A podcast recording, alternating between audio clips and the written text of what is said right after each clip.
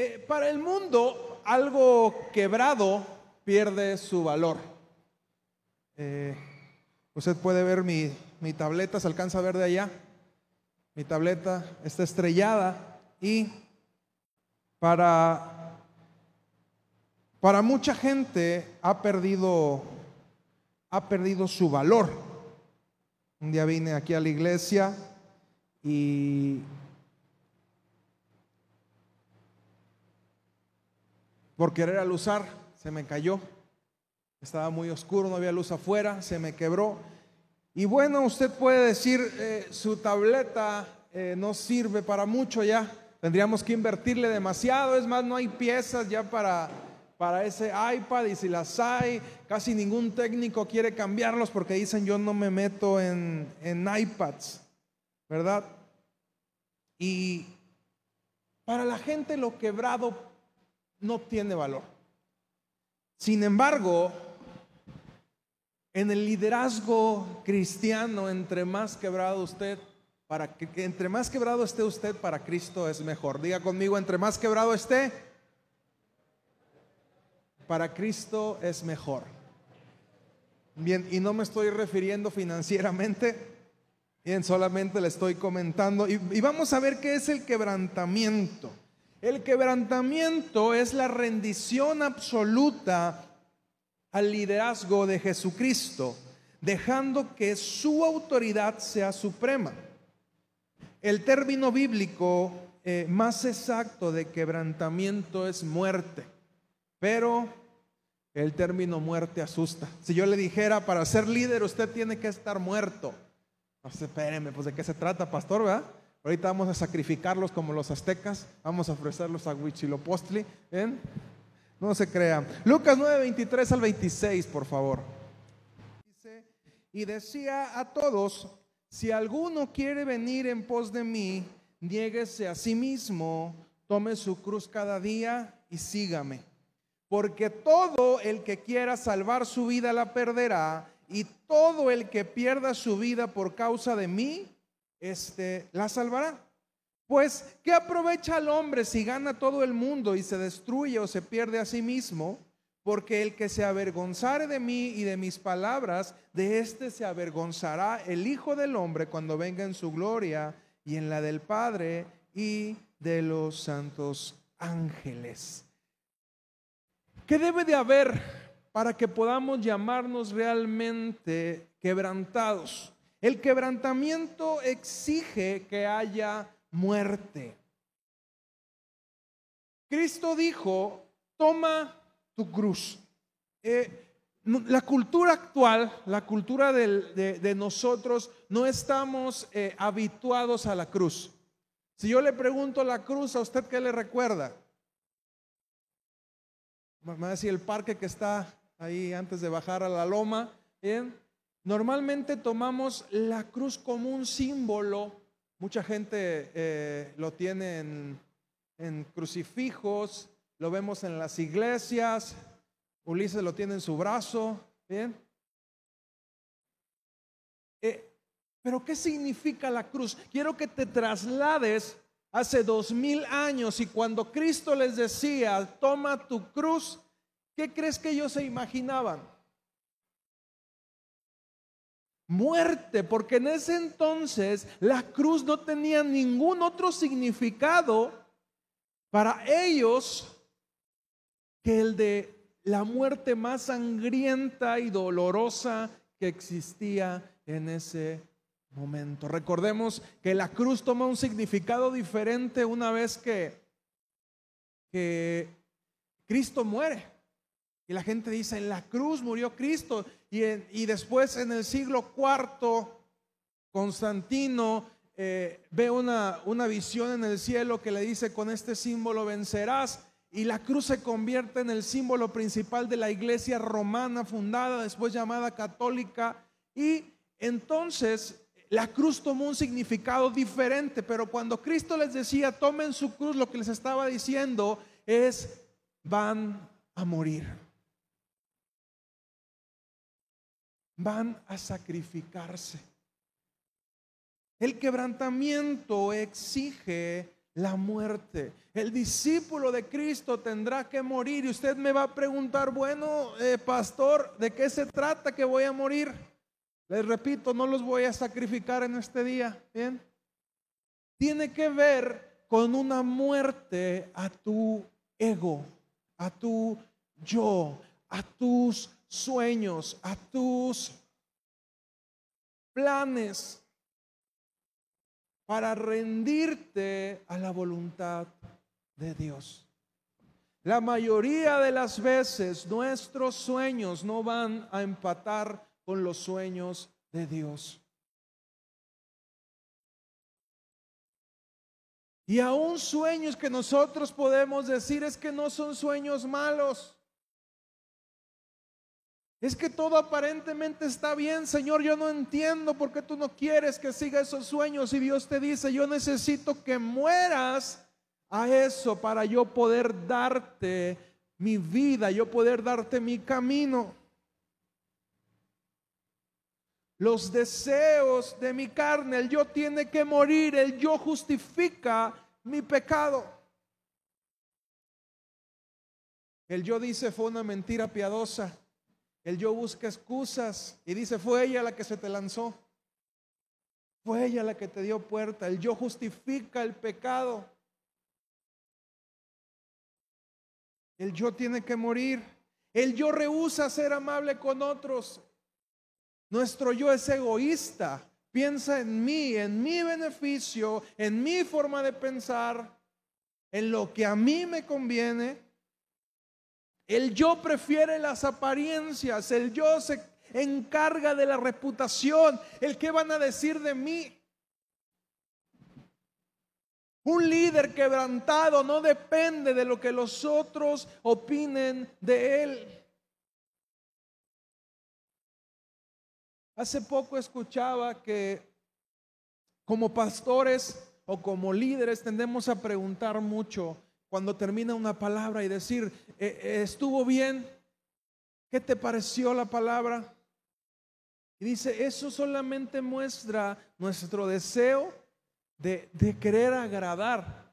Y dice, si, si tú te encargaste de dar una palabra que Dios te dijo que dieras, la palabra va a estar bien, porque no es tu palabra, es la palabra de Dios. Entonces, si tú te aseguraste de buscar la dirección de Dios, no es necesario que tengas la aprobación de las personas. Puede haber una completa desaprobación de la audiencia, pero tú estar sintonizado correctamente con Dios y lo que tú digas, aunque la gente no le parezca, habrás dado el mensaje adecuado. Por eso es importante que tu yo esté muerto, que tu yo no necesite del aplauso de la gente. El yo se revela a Dios. El yo cree en nuestra propia superioridad. Es que yo soy más que ellos, yo soy más santo, yo soy más inteligente. Dios me ha llamado a algo más importante y dice Dios, todo eso tiene que comenzar a morir. El yo de decir lo que yo hago está bien. Y si no me hacen caso, si no hacen lo que yo digo, todos los demás están mal. Ese es el yo que tiene que morir todos los días. El yo usa la posición de liderazgo para un beneficio personal.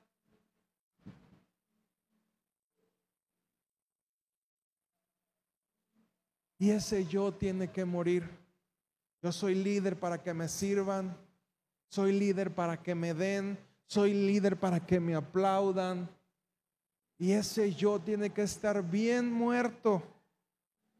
El yo menosprecia a los demás.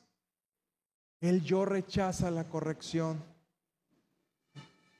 Por eso es que ese yo tiene que estar bien muerto para que cuando le digan, hermano, usted está haciendo algo incorrecto, usted tenga la actitud correcta y diga, tienes razón. El yo exige sus derechos.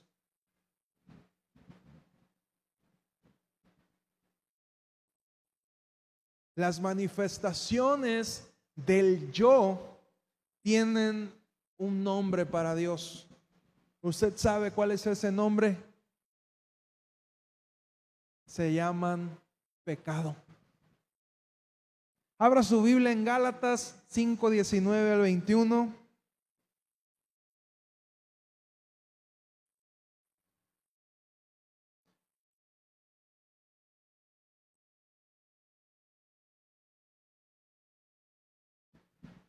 Dice, y las y manifiestas son las obras de la carne, que son adulterio, fornicación, inmundicia, lascivia, idolatrías, hechicerías, enemistades, pleitos, celos, iras, contiendas, disensiones, herejías, envidias, homicidios, borracheras, orgías y cosas semejantes a estas, las cuales, acerca de las cuales os amolesto, como ya os lo he dicho antes, que los que practican tales cosas no heredarán el reino de Dios.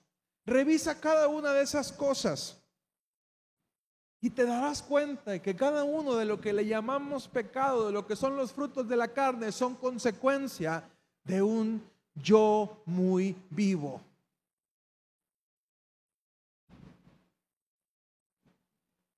El adulterio,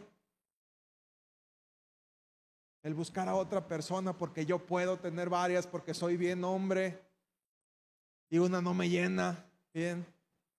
La fornicación, la lascivia, la idolatría y así cada uno de ellos, vete dando cuenta, dando cuenta que son solamente manifestaciones de nuestro yo terrenal, de nuestra persona. Y entre más vayamos matando ese yo, más cerca estaremos de parecernos a Cristo.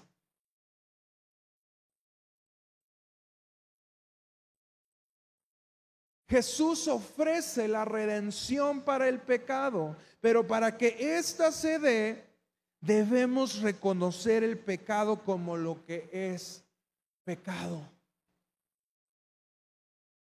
Debemos de comenzar a asumir la responsabilidad que tenemos en el pecado y decir, cuando fallamos, cuando sabemos que hemos fallado, reconocer nuestro error y decir efectivamente, hay una parte de mí que no está tan muerta. Hay una parte de mí, a lo mejor estamos en la cruz con un pie, con un brazo, pero tenemos un pie libre y el otro brazo libre, ¿verdad? Y andamos haciendo todavía cosas que no, que no son correctas. Y es un proceso del día a día. Empezamos a clamar a Dios por un avivamiento, pero el verdadero avivamiento, el avivamiento genuino, que la iglesia de Cristo tiene es cuando la iglesia de Cristo tiene arrepentimiento y somete su corazón y su vida a Dios. Pensamos que el tener un avivamiento tiene que ver con que haya manifestaciones, con que la gente brinque, caiga, que oren por ellos, que haya sanidades, pero el verdadero avivamiento, el avivamiento genuino que Dios está buscando tiene que ver con un montón de gente muerta a sus propios deseos y cumpliendo la voluntad de Dios. La iglesia de Cristo va a encontrar el avivamiento que decimos que buscamos.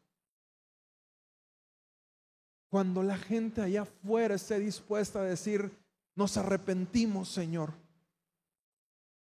y busquemos tu presencia.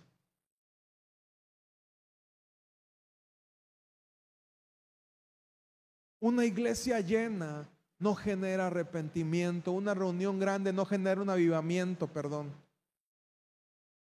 Pero irremediablemente un avivamiento sí genera una iglesia llena. ¿Me explico hasta aquí? Usted puede tener un montón de gente en un lugar y eso no quiere decir que haya un avivamiento. Pero cuando hay un avivamiento, necesariamente la gente comienza a venir porque algo sucede en ese, en ese lugar.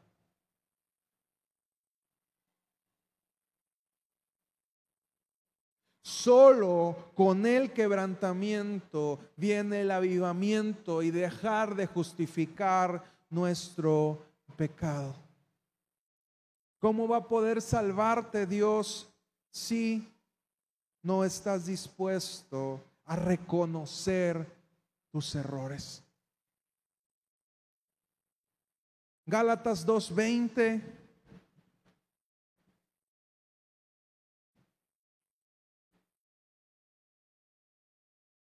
Gálatas 2:20, ¿está Cristian? ¿Eh? Qué rápido eres, ni te vi las manos. Con telepatía le dices a la computadora, ¿cómo? Con Cristo estoy juntamente crucificado y ya no vivo yo, mas vive Cristo en mí. Y lo que ahora vivo en la carne, lo vivo en la fe del Hijo de Dios, el cual me amó y se entregó a sí mismo por mí. Bien, veíamos el quebrantamiento exige muerte, punto número uno. Punto número dos, tiene que ver con el ego. Punto número tres, exige acción todos los días. Un líder que está crucificado juntamente con Cristo se levanta todos los días y toma su cruz. No es de que ayer sí estaba y hoy no. Todos los días me levanto y tomo una nueva parte de mi vida, conquisto una nueva parte de mi yo. A lo mejor ayer Perdí la batalla contra mi yo, pero el día de hoy me voy a levantar y hasta que no conquiste esa parte de mi yo, hasta que no crucifique esa parte de mi yo, me voy a rendir.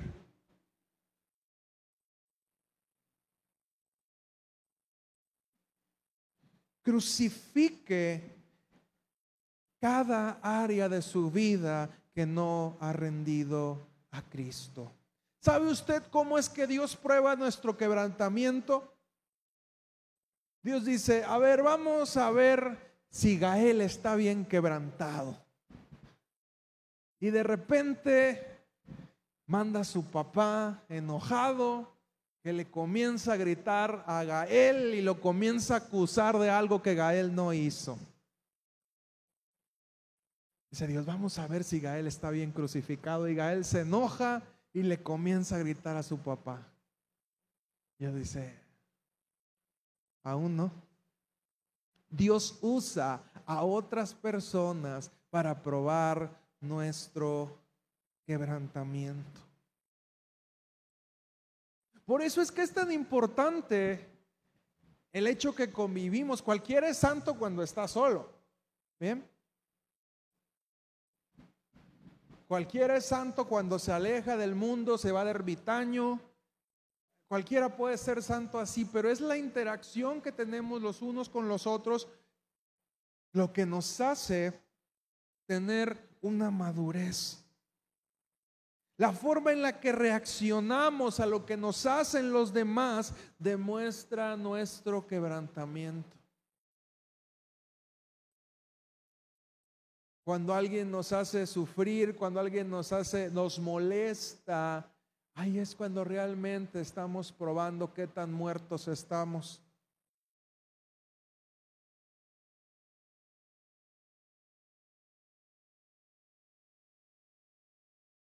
Quienes nos irritan son agentes de Dios para nuestro crecimiento.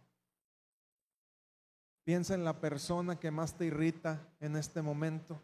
Puede ser tu jefe, tu mamá, tu papá, tal vez estás enojado con tu esposo, con tu esposa. Piensa en la persona con la que más conflictos has tenido. Y déjame decirte que probablemente esa persona es la que Dios está usando para matar tu yo.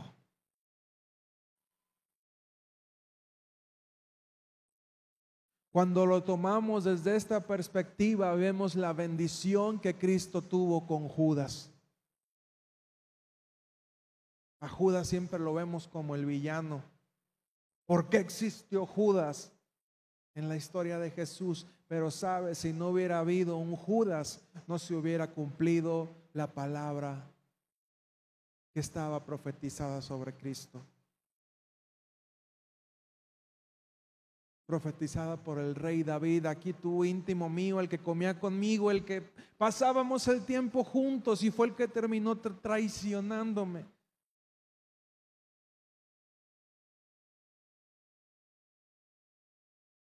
Sin la presencia de Judas no hubiera habido muerte para Jesús.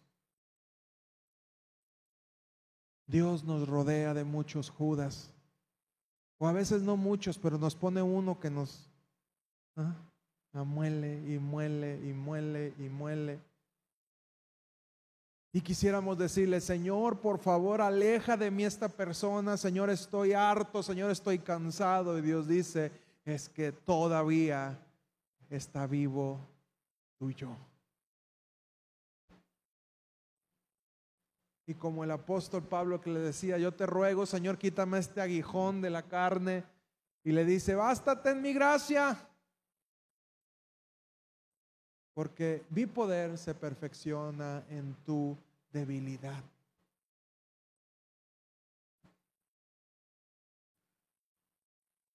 Cuando se quebranta la carne, se libera el espíritu.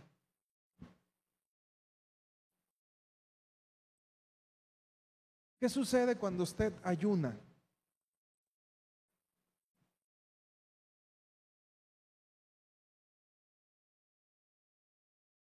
Usted está matando su carne, intenta ayunar tres días, diez días, cuarenta días, como lo hizo Jesús y lo han hecho algunas personas, intenta ayunar cuarenta días. ¿Qué va a suceder? Su carne física va a estar pero bien muerta. Y yo me, he dado cuenta y lo he tomado como un ejercicio cuando voy a hablar con alguien y sé que lo que voy a hablar puede hacerme enojar ayuno. Porque sé que si ayuno voy a andar así como que con no muchas ganas de, discutir.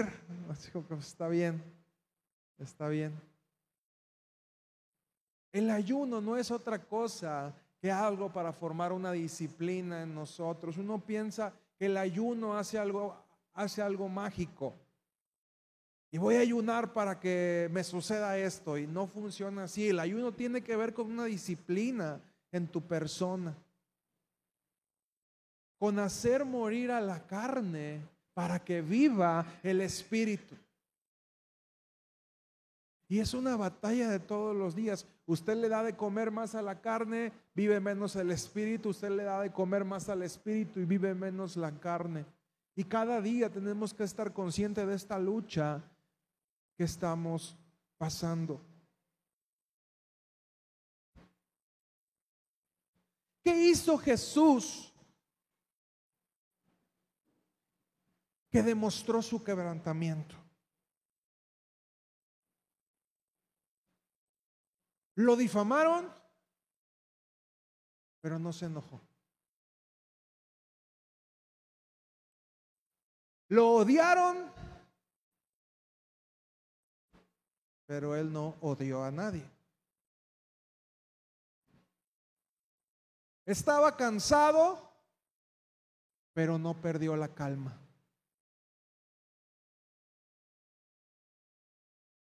Malentendieron sus palabras, pero rehusó defenderse. ¿Qué tanto nos parecemos a Cristo? ¿Qué sucede cuando nos difaman, cuando hablan mentira acerca de nosotros? ¿Cómo reaccionamos? ¿Queremos imponer manos inmediatamente? Déjenme orar por él, hermano. Déjenme orar por él, nomás. Deme los cinco minutos, préstame los cinco minutos, Dios.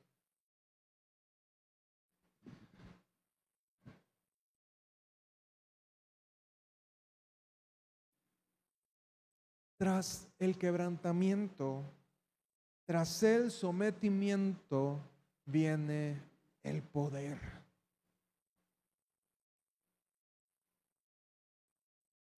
No se haga mi voluntad, sino la tuya. Nosotros creemos que Cristo murió el día de la cruz. Pero no fue así. Cristo decidió morir antes el día que estaba orando y pronunció esta frase. Ese día, ese momento, en el huerto de mi señora, Cristo murió.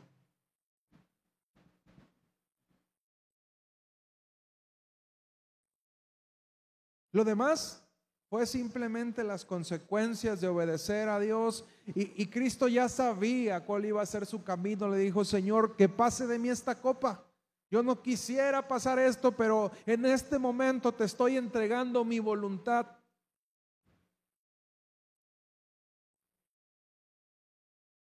Ahora sí, como dice el meme, él ya estaba muerto. Bien. Pero a la gente no le habían avisado todavía. Dice la palabra que como cordero fue llevado al matadero, pero él guardó silencio. Y aún estando en la cruz dijo, Señor, perdónalos porque no saben lo que hacen.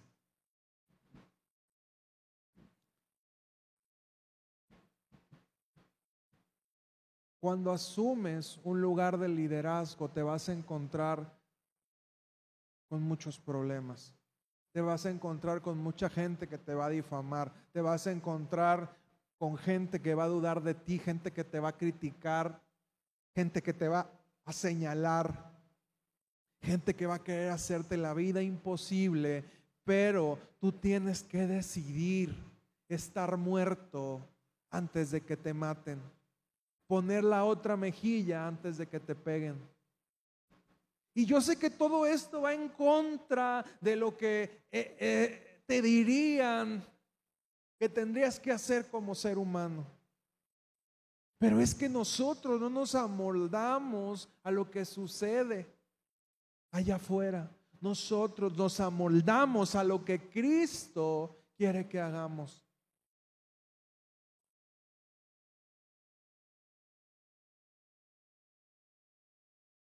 ¿Estás dispuesto a morir? ¿Estás dispuesto a tomar tu cruz?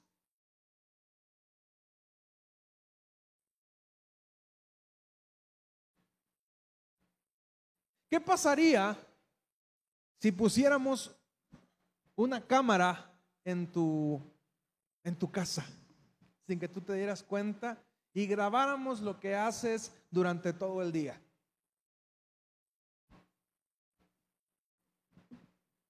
¿Qué nos encontraríamos?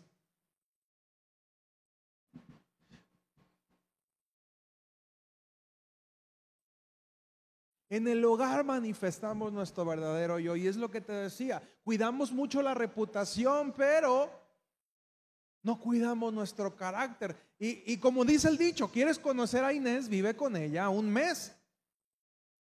Y en el hogar mostramos realmente lo que somos lo que hablamos, cómo decimos las palabras, cómo actuamos, cosas que no haríamos en la iglesia, las hacemos en la casa. Y somos incongruentes y eso falta, eh, muestra la falta de lo primero que hablábamos, que es nuestro carácter. El carácter tiene que ver con la integridad, que seamos uno mismo en casa y uno mismo en la iglesia, uno mismo donde no nos ven y uno mismo donde nos ven.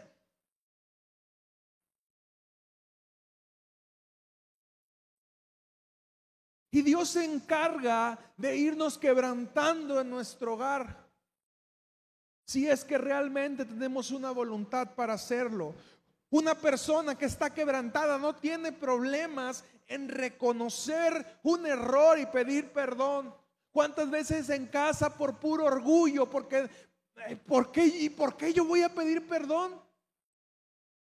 Es más, a lo mejor justamente tú no te equivocaste, pero alguien quebrantado va y pide perdón, no guarda rencor. Cristo nos lo enseñó de esa manera.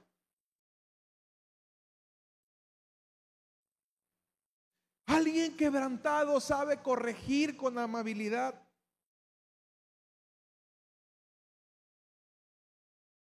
Alguien quebrantado cuida lo que le dice a la gente que ama. Porque a veces, si bien no matamos con nuestras manos, matamos con las palabras. Acuchillamos y a la gente que más amamos con nuestras palabras. ¿Qué tan muerta está tu boca?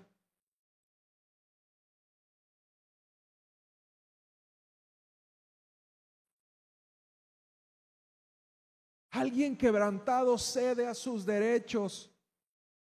Y aunque soy el hombre de la casa, y aunque tendrían que servirme, yo digo, no me importa, yo voy a demostrarle a mi esposa que yo la puedo servir mejor.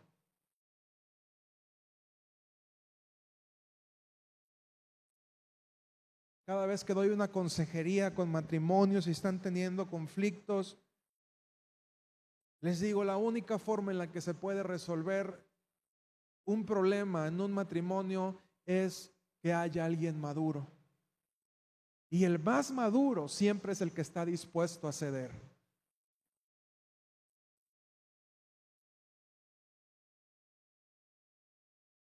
Y eso tiene que ver con un yo muerto. Aunque sé que eso me corresponde, aunque legalmente eso me corresponde, no me importa.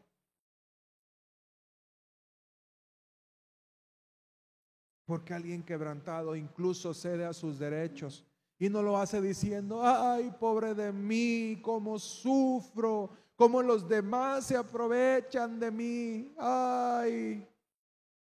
Alguien quebrantado dice, no me importa, porque eso para mí no es lo importante.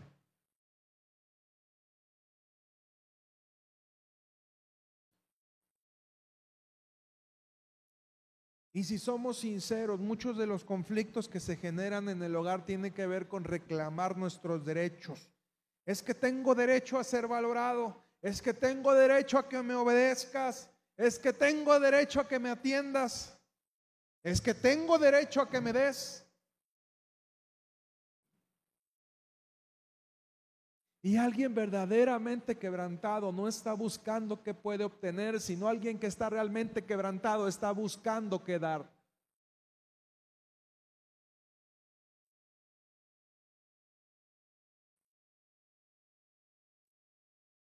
Recordemos como hablábamos la clase pasada, un líder siervo no tiene derecho. Y hablábamos también, para los que no estuvieron, que la palabra siervo fue una adaptación que se hizo al lenguaje moderno de la, por la Biblia, pero la palabra correcta es esclavo.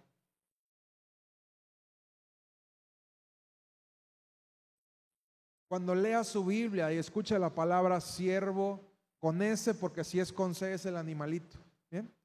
Cuando vea la palabra con ese siervo está, tradúzcalo y póngale esclavo. Y cuando vea la palabra Señor, póngale amo.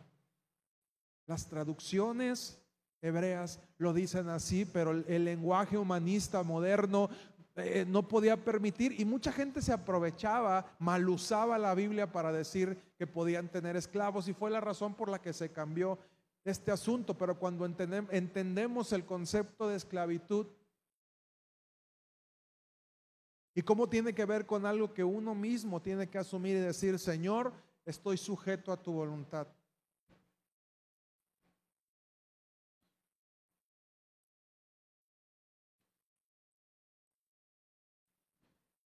¿Qué características tendría que tener usted como líder cristiano si, se asume usted realmente como un líder quebrantado?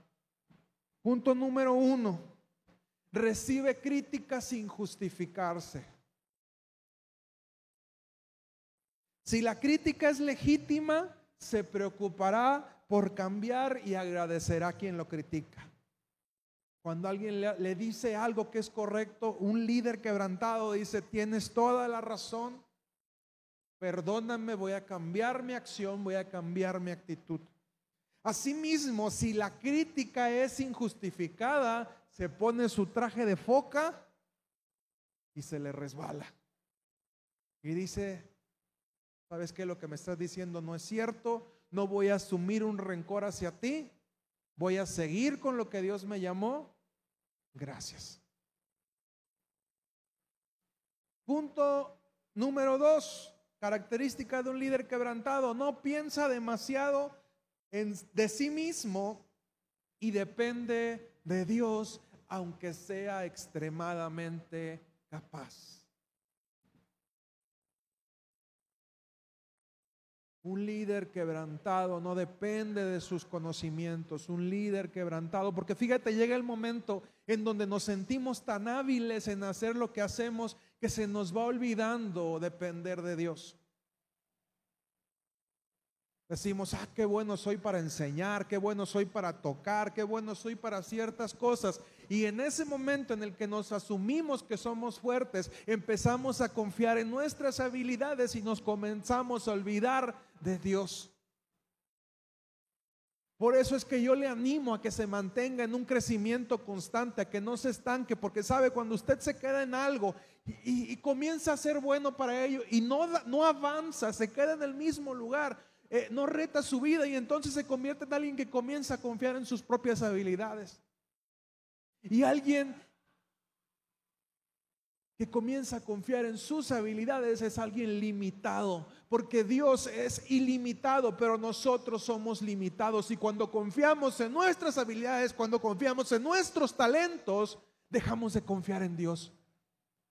Y querido hermano, hermana, estamos fregados en ese momento. Así es de que si usted está en un lugar donde ya se siente como pez en el agua, yo lo invito a que rompa con su comodidad, que asuma nuevos retos, porque cuando usted asuma nuevos retos y no es capaz para lograrlos, va a volver a, a buscar al cielo y va a decir, Señor, ayúdame.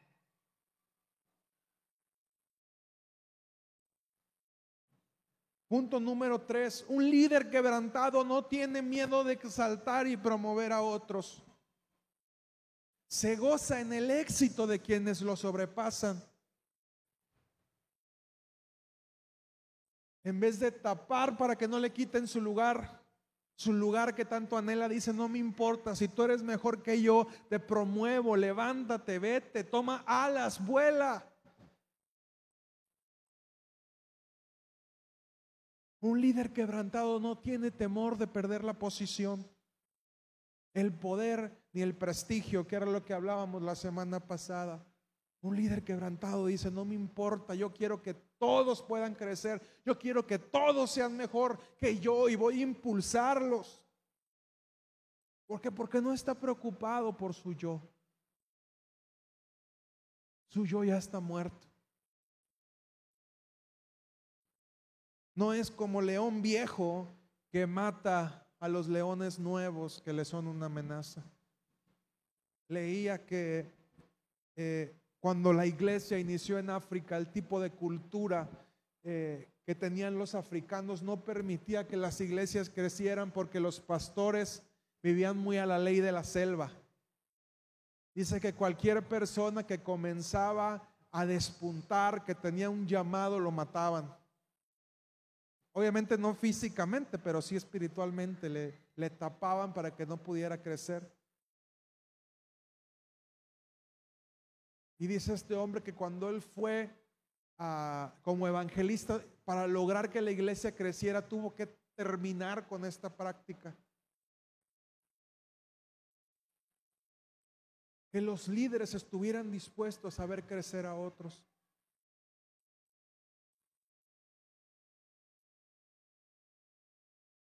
Punto número cuatro, el líder quebrantado es transparente. Es amable con quien lucha porque reconoce sus propias luchas. Un líder quebrantado no está preocupado por el pecado de otros, por señalar a otros. Si usted está, está señalando a otros es que se asume a sí mismo perfecto. Tiene un yo muy vivo.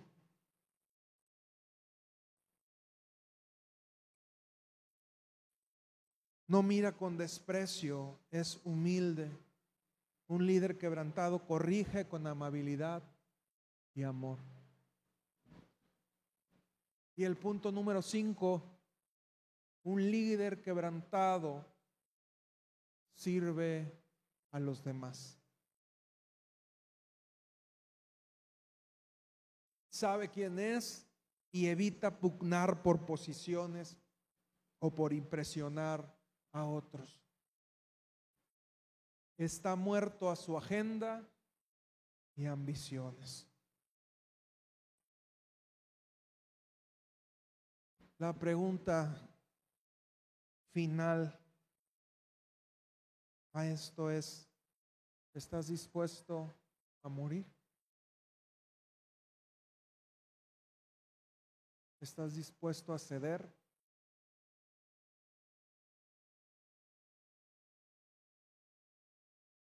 Mira, Cristian, ahí abajo de la computadora, de la, del foro de la computadora están unas hojas.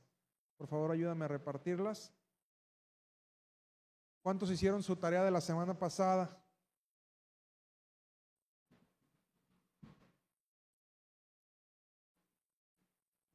Levanten su mano. ¿Quién hizo la tarea de las hojas que le di la semana pasada? Recuerde, la tarea no es para el beneficio del maestro, la tarea es para el beneficio del alumno.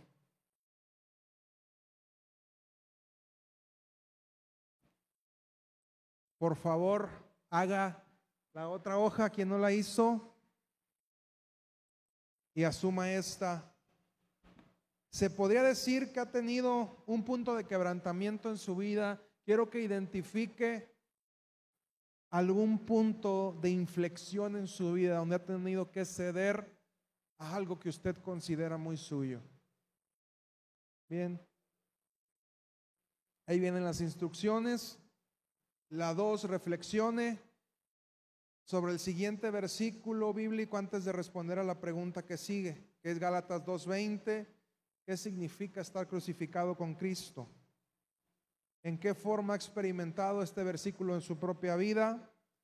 ¿Qué cosas prácticas podría hacer usted para que su vida sea más como este versículo? ¿Qué cosas prácticas tendría que hacer para crucificar su carne?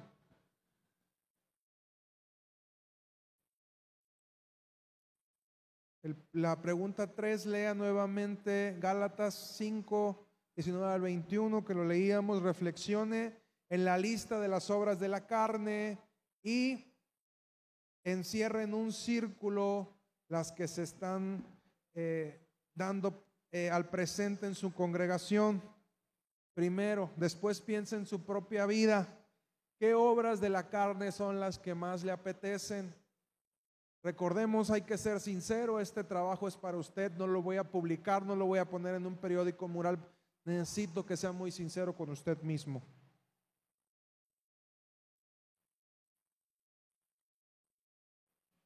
Y viene un documento que no lo, no se los imprimí, pero le voy a tomar una imagen y se lo voy a mandar ahí en el grupo para que usted pueda señalar si usted es un orgulloso o es un quebrantado. Y va a ir analizando cada uno de los incisos. Bien, con esto terminamos entonces esta clase. Recordemos, esto no es una prédica, es una clase. Estamos llevando un discipulado, entonces necesito que usted se comprometa a trabajar en cada uno de los materiales que estamos llevando. Ahí tiene su tarea, por favor, hágala, piense cómo es que puede morir cada día más usted. Amén. Pues con esto terminamos. Que pase usted una excelente noche. Dios le bendiga, le guarde, le acompañe, que no se moje y que tampoco se enferme con esta agüita. Bien, bendiciones para todos.